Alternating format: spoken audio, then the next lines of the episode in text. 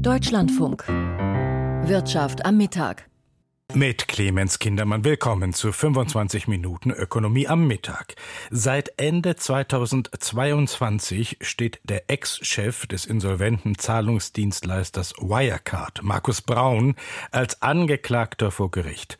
Doch neben dem Strafprozess wird er auch mit Zivilklagen konfrontiert, die auf die letzten Reste seines Vermögens abzielen. Heute beginnt dazu ein Prozess in München. Mehr dazu in dieser Sendung die wir aber beginnen mit den Jahreszahlen von Mercedes-Benz. Der Konzern ist der erste von den vier Autobauern im deutschen Leitindex DAX, der heute seine Jahresergebnisse vorlegte. Wie die ausgefallen sind, darüber berichtet Geli Hensoldt. Das eine tun ohne das andere zu lassen. So lässt sich die Botschaft von Mercedes-Chef Ola Kelenius zum Thema E-Mobilität zusammenfassen. Der Luxushersteller, so Kelenius bei der Vorstellung der aktuellen Geschäftszahlen heute, setze deshalb auch weiterhin auf den Verbrenner. Bei Bedarf soll dieser bis in die 2030er Jahre angeboten werden. The customers can also feel comfortable to get top-end product in both categories.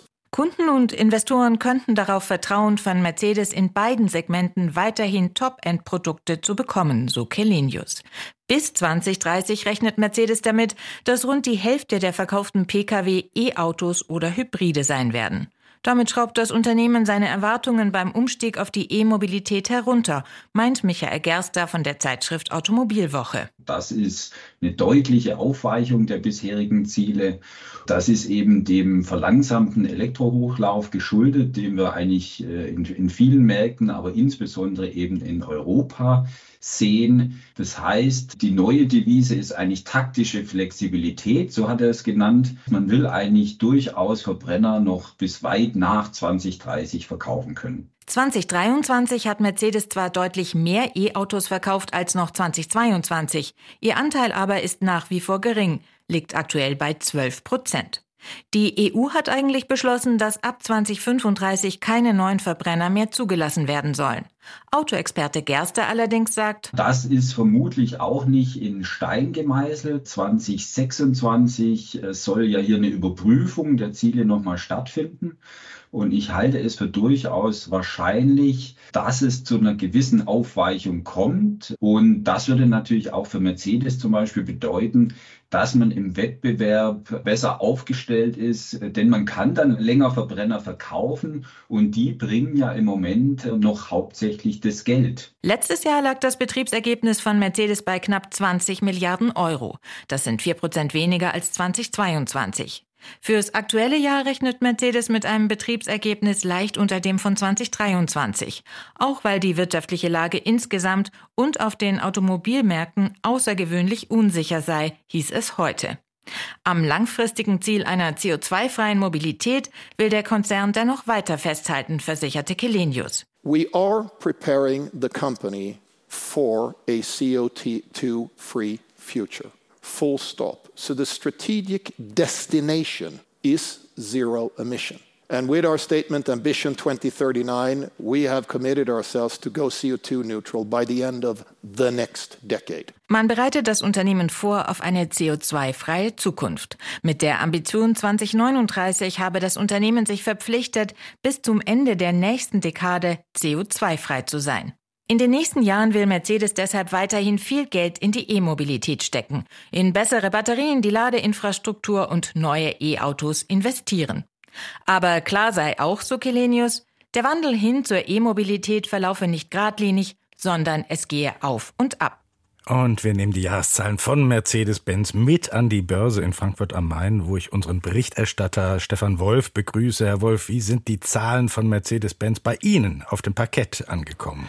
Sehr gut. Äh, die Aktien von Mercedes-Benz steigen hier um 5,7 Prozent. Die Gründe sind natürlich, dass die Dividende angehoben wurde, also die Gewinnbeteiligung der Aktionärinnen und Aktionäre und dass äh, Mercedes äh, weiter Aktien Aktien, eigene Aktien zurückkauft, das hübscht natürlich das Unternehmen hier an der Börse ordentlich auf. Trotzdem haben die Zahlen natürlich einige Fragen aufgeworfen, die ich mit Olgert Eichler äh, erläutert habe. Er ist Portfolio-Manager und Autoexperte von MindFirst. Und meine erste Frage war, warum die Gewinnmargen zurückgegangen sind, warum also von jedem fertig gebauten Auto weniger Gewinn hängen geblieben ist. Das hat sehr viel damit zu tun, dass sich der Mix verschlechtert. Man hat halt in 2022 besonders viele S-Klassen verkauft und SUVs. Jetzt sind es halt mehr E-Klassen und C-Klassen etc.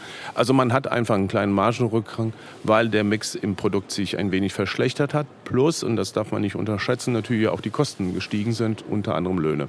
Heißt das im Umkehrschluss, dass die Strategie von Mercedes nicht aufgeht, stärker auf Luxus zu setzen als bisher? Ich würde sagen, sie funktioniert, aber sie braucht ihre Zeit und die Rahmenbedingungen haben sich ein wenig verschlechtert. Noch vor zwei Jahren hat insbesondere Mercedes davon profitiert, dass nicht alle Komponenten verfügbar waren. Also was hat man gemacht? Man hat nur die teuren Autos verkauft. Und jetzt, wo genügend Komponenten da sind, nahezu alle vorhanden sind, da verkauft man eben auch die 40, 50, 60.000 Euro Fahrzeuge. Trotz des Gewinnrückgangs äh, stellt man den Aktionären eine höhere Dividende in Aussicht. Warum ist das so? Ja, man möchte halt aktionärsfreundlich sein und man hat ja auch überschüssige Mittel, die entweder natürlich für Akquisitionen eingesetzt werden, aber da zeichnen sich keine ab, oder eben für Sachinvestitionen, aber da hat man genug Pulver und das, was übrig bleibt, gehört eigentlich dem Eigentümer. Insofern begrüße ich die höhere Dividende und freue mich auch über den neuen Aktienrückkauf in Höhe von drei Milliarden. Mercedes bleibt also erfolgreich, was den Verbrennungsmotor anbelangt. Wie sieht es mit der Elektrifizierungsstrategie aus bei dem Konzern? Das ist sicherlich nicht so glanzvoll. Also man ist gut dabei, aber noch nicht exzellent. Da gibt es sicherlich andere Anbieter im Markt, die ein bisschen mehr Erfolg haben. Selbst BMW, die in etwa gleiches Volumen generell an Fahrzeugen pro Jahr verkaufen, hat über 100 1000 Fahrzeuge pro Jahr im Elektrobereich mehr abgesetzt. Also Mercedes ist mit 223.000 im letzten Jahr noch nicht allzu weit nach vorne vorgerückt. Was muss da geschehen? Die äh, Situation ist sehr schwierig, weil halt äh, die Fahrzeuge noch sehr teuer sind. Die drücken auf die Marge, die sind nicht so besonders kostendeckend. Und deswegen hält sich wahrscheinlich auch Mercedes ein wenig zurück mit der Förderung solcher Fahrzeuge. Ich glaube, man wird dauerhaft nicht drum rumkommen, an der Stelle wahrscheinlich auch mit dem Preis ein bisschen nach unten zu gehen. Aber technisch sind die Fahrzeuge gut und ich glaube, sie werden auch wieder im Absatz zulegen. Aber es ist halt ein langer Weg und hoffentlich schafft es auch der Stuttgarter Konzern in den nächsten Jahren ein bisschen mehr Marktanteile hinzuzugewinnen was schwierig werden dürfte, denn es äh, drücken ja mehrere andere Hersteller auch in den Markt. Das macht allen Deutschen zu schaffen, vor allem die Chinesen machen sich stark. Äh, können die Deutschen diesen Wettlauf gewinnen? Also sind ein bisschen im Rückstand. Sie sind sicherlich nicht führend. Und das ist auch der Grund, warum halt eine Mercedes-Benz-Aktie auf einem 6er KGV handelt. Das heißt, der Markt hat seine Skepsis, der macht sich Sorgen, zeigt Zweifel, ob die neue Technologie auch tatsächlich bei den deutschen Anbietern, insbesondere einer Mercedes, wo es halt vom Anteil her ein kleiner Prozentsatz ist, ob das wirklich die nächsten Jahre aufgeht. Ich glaube, die Deutschen werden nicht so schnell zu Weltspitze im Elektrofahrzeugbereich aufrücken, aber sie werden allmählich aufholen. Es wird also schwer für die erfolgsverwöhnten deutschen Automobilbauer. KGV, das sei noch mal erklärt, ist das sogenannte Kurs-Gewinn-Verhältnis, eine Maßzahl, die an der Börse der Bewertung dient und sechs ist dann niedrig. Das war Olgert Eichler von der Fondsgesellschaft Mein First. Ja, vielen Dank auch für diese Erläuterung des KGV. Dann müssen wir, Herr Wolf, natürlich heute vor allem auf den deutschen Leitindex DAX schauen. Der hebt schon wieder ab. Warum?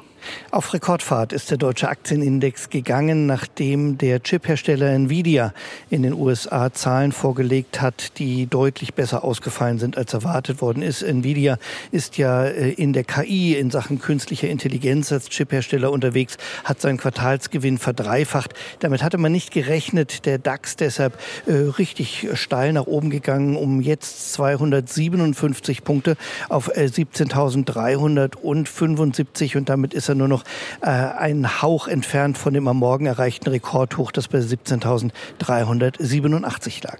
Da färben die Zahlen von Nvidia auf die anderen Technologiewerte ab?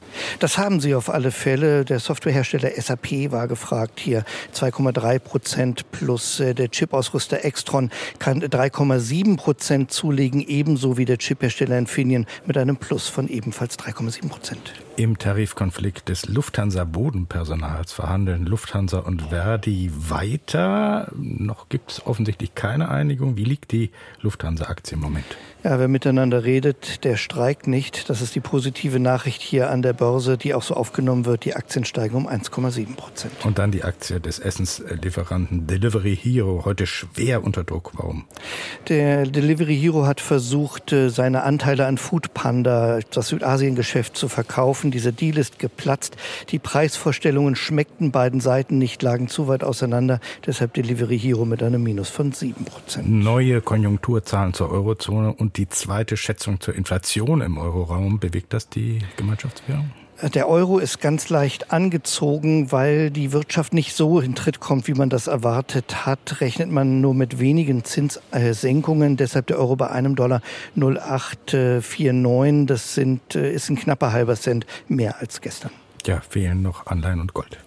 Am Anleihemarkt hat die Umlaufrendite sechs Basispunkte zugelegt auf 2,48 Prozent. Gold gewinnt 50 US-Cent dazu auf 2029 Dollar 34 entspricht in Euro 1870 Euro und 53 Cent. Vielen Dank, Stefan Wolf. Seit Januar letzten Jahres firmiert die ehemalige Heidelberg Zement, deren Anfänge auf das Jahr 1873 zurückgehen, als Heidelberg Materials. Damit möchte das Unternehmen vermutlich ein klein wenig von seinem Ruf als Umweltfrevler wegkommen, denn Zementherstellung ist mit hohem CO2-Ausstoß verbunden. Wie sich das unter Umständen ändern lässt und wie überhaupt die Geschäfte bei Heidelberg Materials laufen, war heute Thema bei der Bilanzpressekonferenz.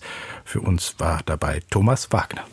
Wie bitte? Kein Bock mehr auf Bauen? Die Zahlen des Rohstoffherstellers Heidelberg Materials, der in der Hauptsache Beton und Zement für Gebäude aller Art weltweit auf den Markt bringt, weisen beim ersten Draufsehen in eine ganz andere Richtung. Umsatz hoch gegenüber dem Vorjahr um 4% auf 21 Milliarden Euro. Ergebnis also das, was unterm Strich übrig bleibt, ebenfalls hoch um knapp ein Drittel gegenüber dem Vorjahr auf 3 Milliarden Euro und das trotz lahmender Baukonjunktur. Finanzvorstand René Aldach gibt an diesem Vormittag Vormittag den Auflöser dieses vermeintlichen Widerspruchs. Der größte Sprung, den haben wir in Europa gemacht.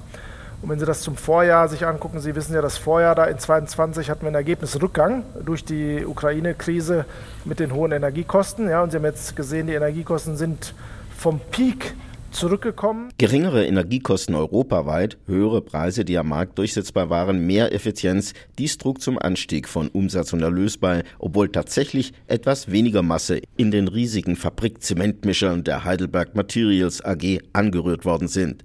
Trotz guter Geschäftszahlen haftet dem Konzern aber ein Makel an. Heidelberg Materials gilt nach wie vor als der DAX-Konzern mit dem höchsten CO2-Ausstoß.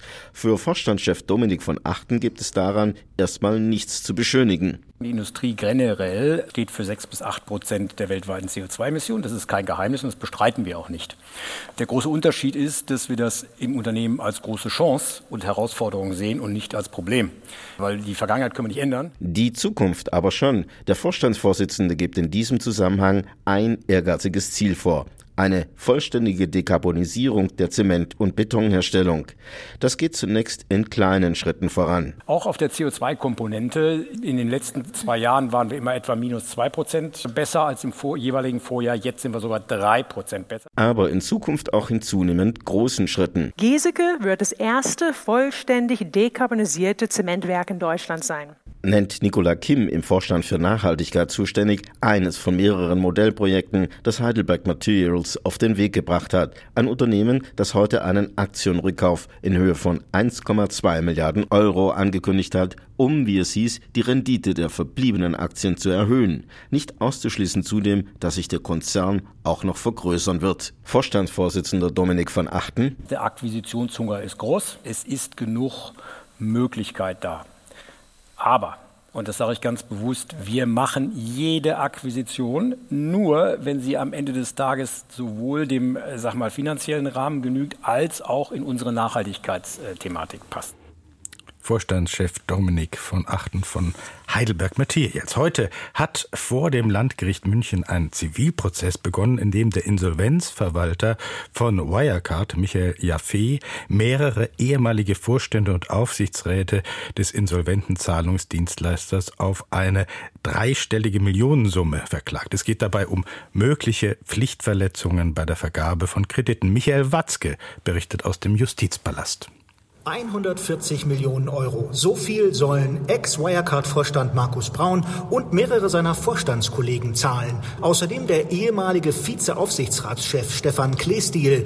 Der 57-jährige Österreicher war als einziger Beklagter heute persönlich vor dem Landgericht München erschienen. Kleestiel ist Sohn des früheren österreichischen Bundespräsidenten und hatte erst vor drei Wochen als Zeuge im Wirecard-Strafprozess ausgesagt. Er habe Wirecard-Chef Braun zwar persönlich gut gekannt und sei auch bei privaten Feiern von Braun gewesen. Er habe aber stets berufliches und privates strikt getrennt. Von Entscheidungen des Wirecard-Vorstandes habe er damals teilweise erst aus der Presse erfahren. Der Informationsfluss zwischen Aufsichtsrat und Vorstand sei schwierig gewesen.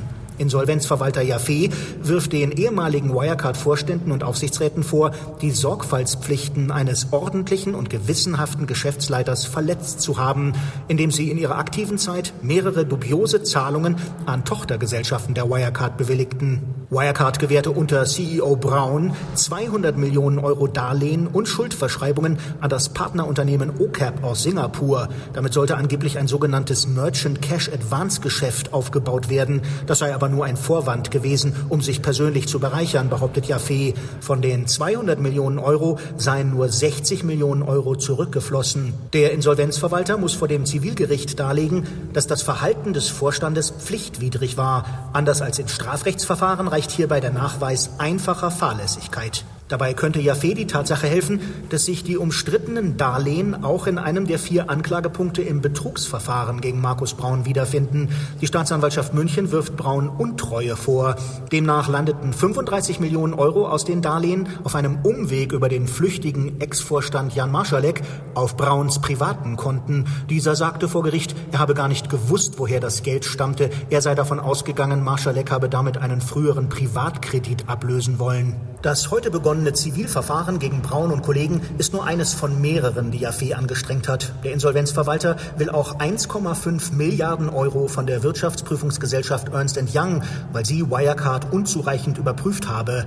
Außerdem verklagt Jaffe 160 ehemalige Wirecard-Investoren auf Rückzahlung von Dividenden. Fraglich ist, wie viel Geld bei den Beklagten überhaupt noch zu holen ist. Denn selbst wenn Jaffe Recht bekommen sollte, hat eine Beklagte bereits Privatinsolvenz angemeldet, ein weiterer Angeklagter ist inzwischen verstorben und an das Braunsche Privatvermögen von 35 Millionen Euro, das die Staatsanwaltschaft München eingefroren hat, kommt Jaffe nicht heran. Denn Begünstigte aus diesem Arrest sind geschädigte Wirecard-Aktionäre und nicht die insolvente Gesellschaft selbst.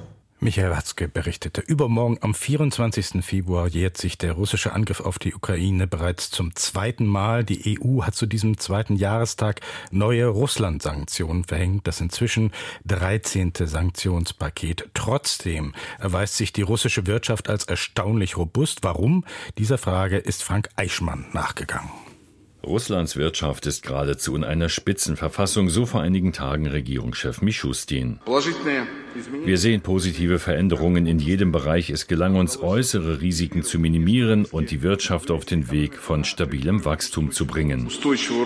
Um über drei Prozent legte die Wirtschaft im zweiten Kriegsjahr zu, obwohl etwa die EU bereits zwölf umfassende Sanktionspakete verhängte. Durchaus messbar. Russlands Exporte nach Europa brachen im vergangenen Jahr um fast 70 Prozent ein, verglichen mit dem Vorjahr. So der russische Zoll.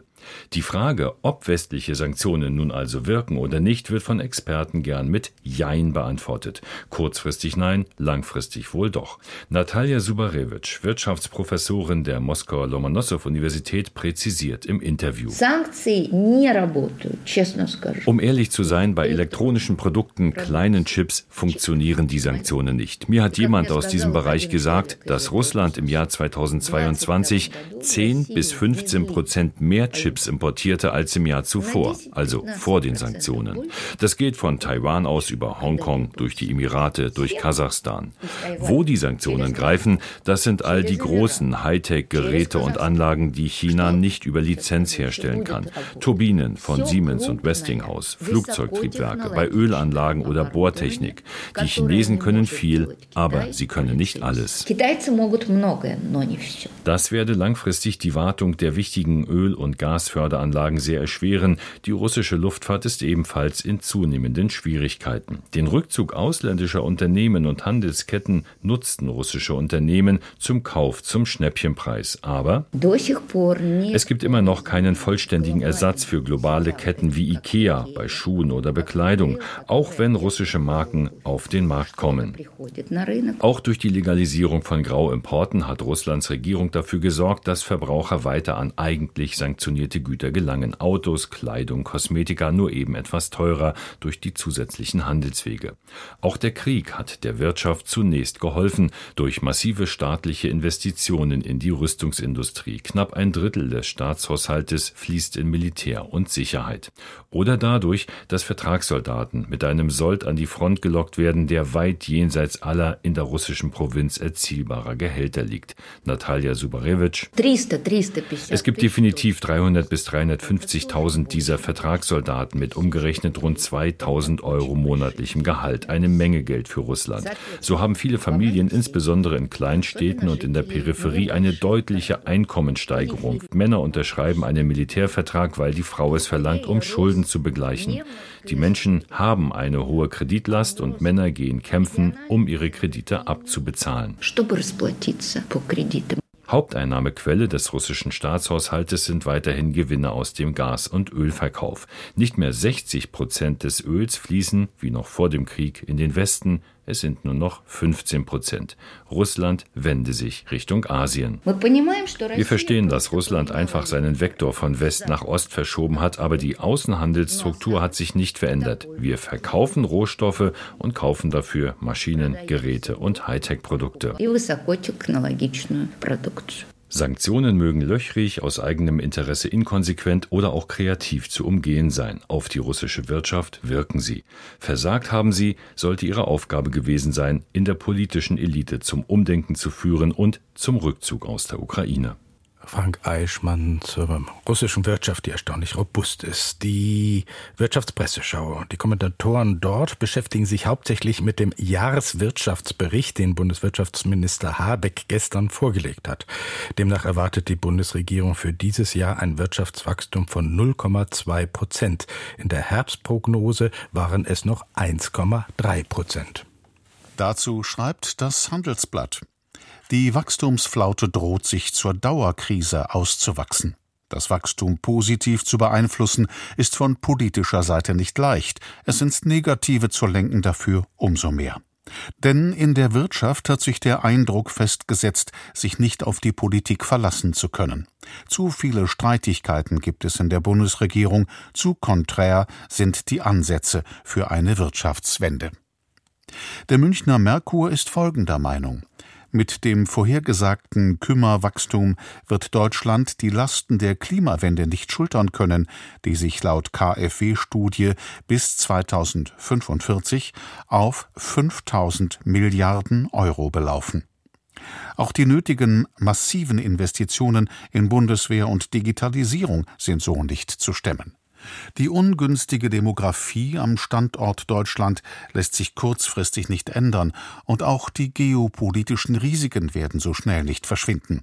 Umso wichtiger ist es, jetzt an den verbleibenden Stellschrauben zu drehen. Deutschland muss ran an den Bürokratieirrsinn, durch eine Bürgergeldreform Arbeitsanreize stärken und Abgaben senken, um seinem hochinnovativen Mittelstand Luft zum Atmen zu geben. Die Rheinische Post aus Düsseldorf merkt an, der Rezession 2023 folgt ein weiteres maues Jahr und Deutschland bleibt Schlusslicht in Europa. Das kann man, wie der Finanzminister, als peinlich bezeichnen.